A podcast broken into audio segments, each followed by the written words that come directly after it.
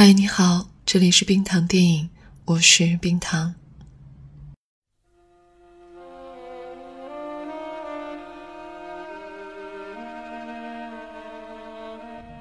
他并没有喊过他一声父亲，他只是他住过的一个小镇上的小小电影院的放映室。那时西西里岛上的一个小镇，闭塞保守。失去父亲的小男孩多多和母亲在一起，生活十分艰辛。还好他认识了电影院的放映师埃弗特，也打开了他人生里的。第一扇窗。多多常去放映室，甚至跟埃弗特学会了放电影。这是他不幸童年里少数几个能得到快乐的地方。当时的小镇不允许放映接吻的镜头，多多看着埃弗特每次都把接吻镜头的胶片剪下来。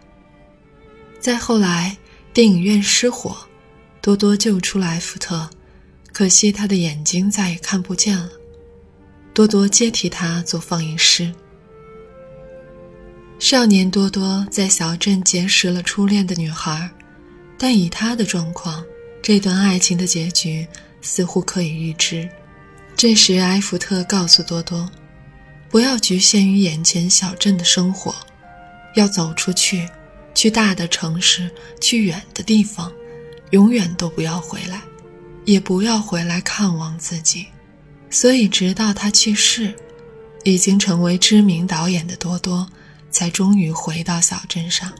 想象一下，衣锦还乡的你，走过一条条熟悉的街道，你的初恋，不被理解的梦想，被打击的自尊，这里承载了你的整个童年和少年，你拼命挣脱他的努力。你对抗命运的勇气，你对他人和曾经软弱的自己的决绝，这些曾经让你骄傲的过去，似乎都伴随这位长辈要烟消云散了。如今的小镇再也不能困住你了，你有了更大的世界，更灿烂的世界，身边围绕你的人越来越多，你的目标越来越大，也有了更大的困扰。和更多解决不了的问题，却再也没有少年时挣脱他们的勇气。你可能已经知道自己的天花板究竟是在哪里，也再没有可以指引你的那位老人，那位亲切可敬的长者。他曾经倾注全力助你离开这座城市，但现在他留给你的只有一盘拼接起来的胶片。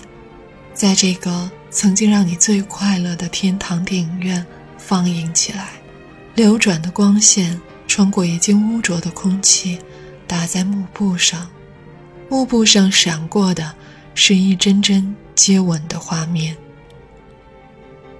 如果你试过逃离一座小城，也许成功了，也许没有，但却让你确确实实远离了父母。或是那些像父母一样帮助过你的长辈和引路人。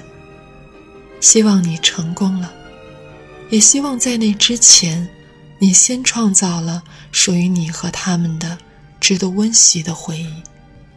如果你没有，那就现在开始创造吧，在你成功之前。祝父亲节日快乐！我是冰糖，我们。下期冰糖电影见。